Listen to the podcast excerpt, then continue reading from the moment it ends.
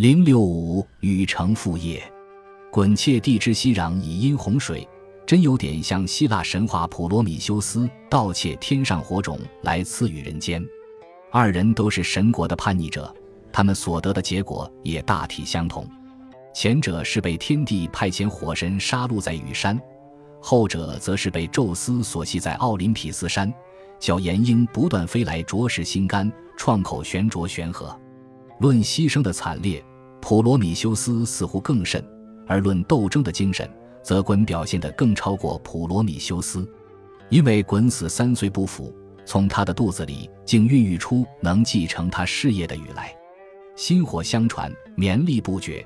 神话中的这种幻想真是大胆超特，反映了古代人民向统治者做斗争的不屈不挠的意志。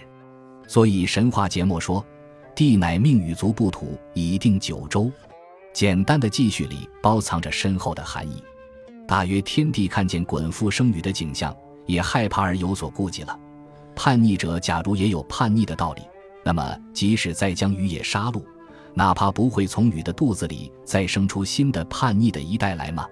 所以只好命禹族不土，以定九州。这并不表示天帝的仁慈宽宏，只是表示鲧禹斗争取得的一曲胜利的凯歌。值得我们注意的是，神话中的“不土”两个字，“土”是什么呢？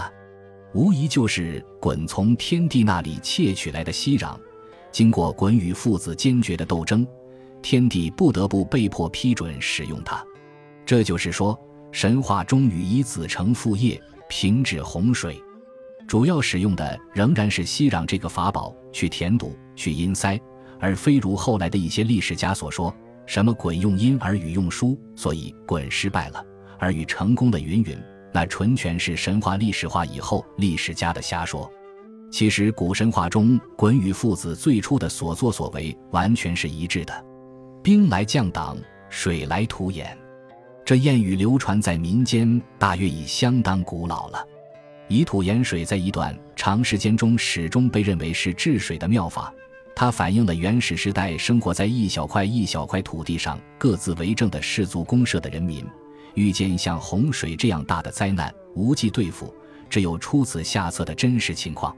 甚而幻想中的英雄人物所持的治水宝物，也只是能够生长不已、堆积加多的稀石稀壤。除此以外，似乎就想不出更好的治水办法来了。疏导这个明智而有效的治水方法的被发现。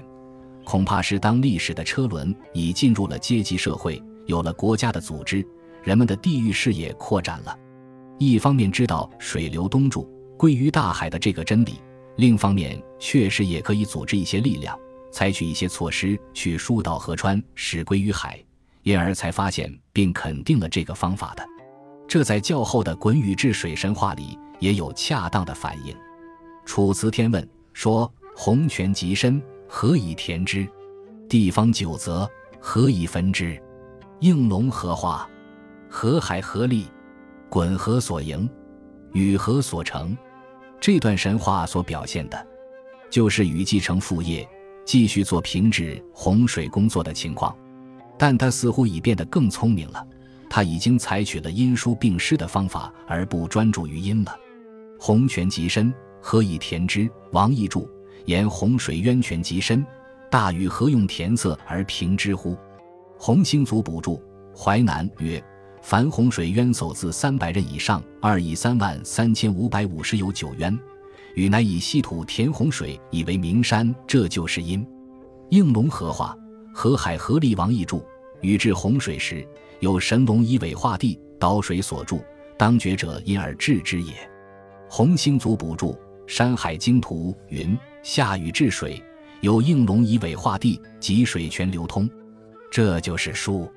神话的发展演变，禹已经采取两条腿走路的方针了，而以息壤因洪水的古法终于未废。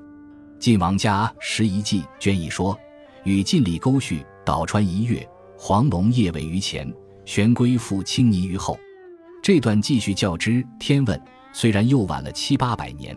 看来与治水的格局还是未变。黄龙夜尾于前，当然就是应龙合化了。玄龟复青泥于后呢？虽然作者后文说什么玄龟，合精之始者也。于所穿凿之处，皆以青泥封记其所，使玄龟印其上。今人聚土为界，此其一象也。其实解释的麻烦啰嗦，终于不得要领。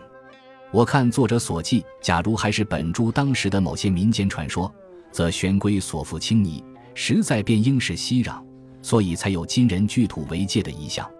聚土为界者，当初原本就该是拿熙壤去因洪水。生长不已而加高起来的名山啊！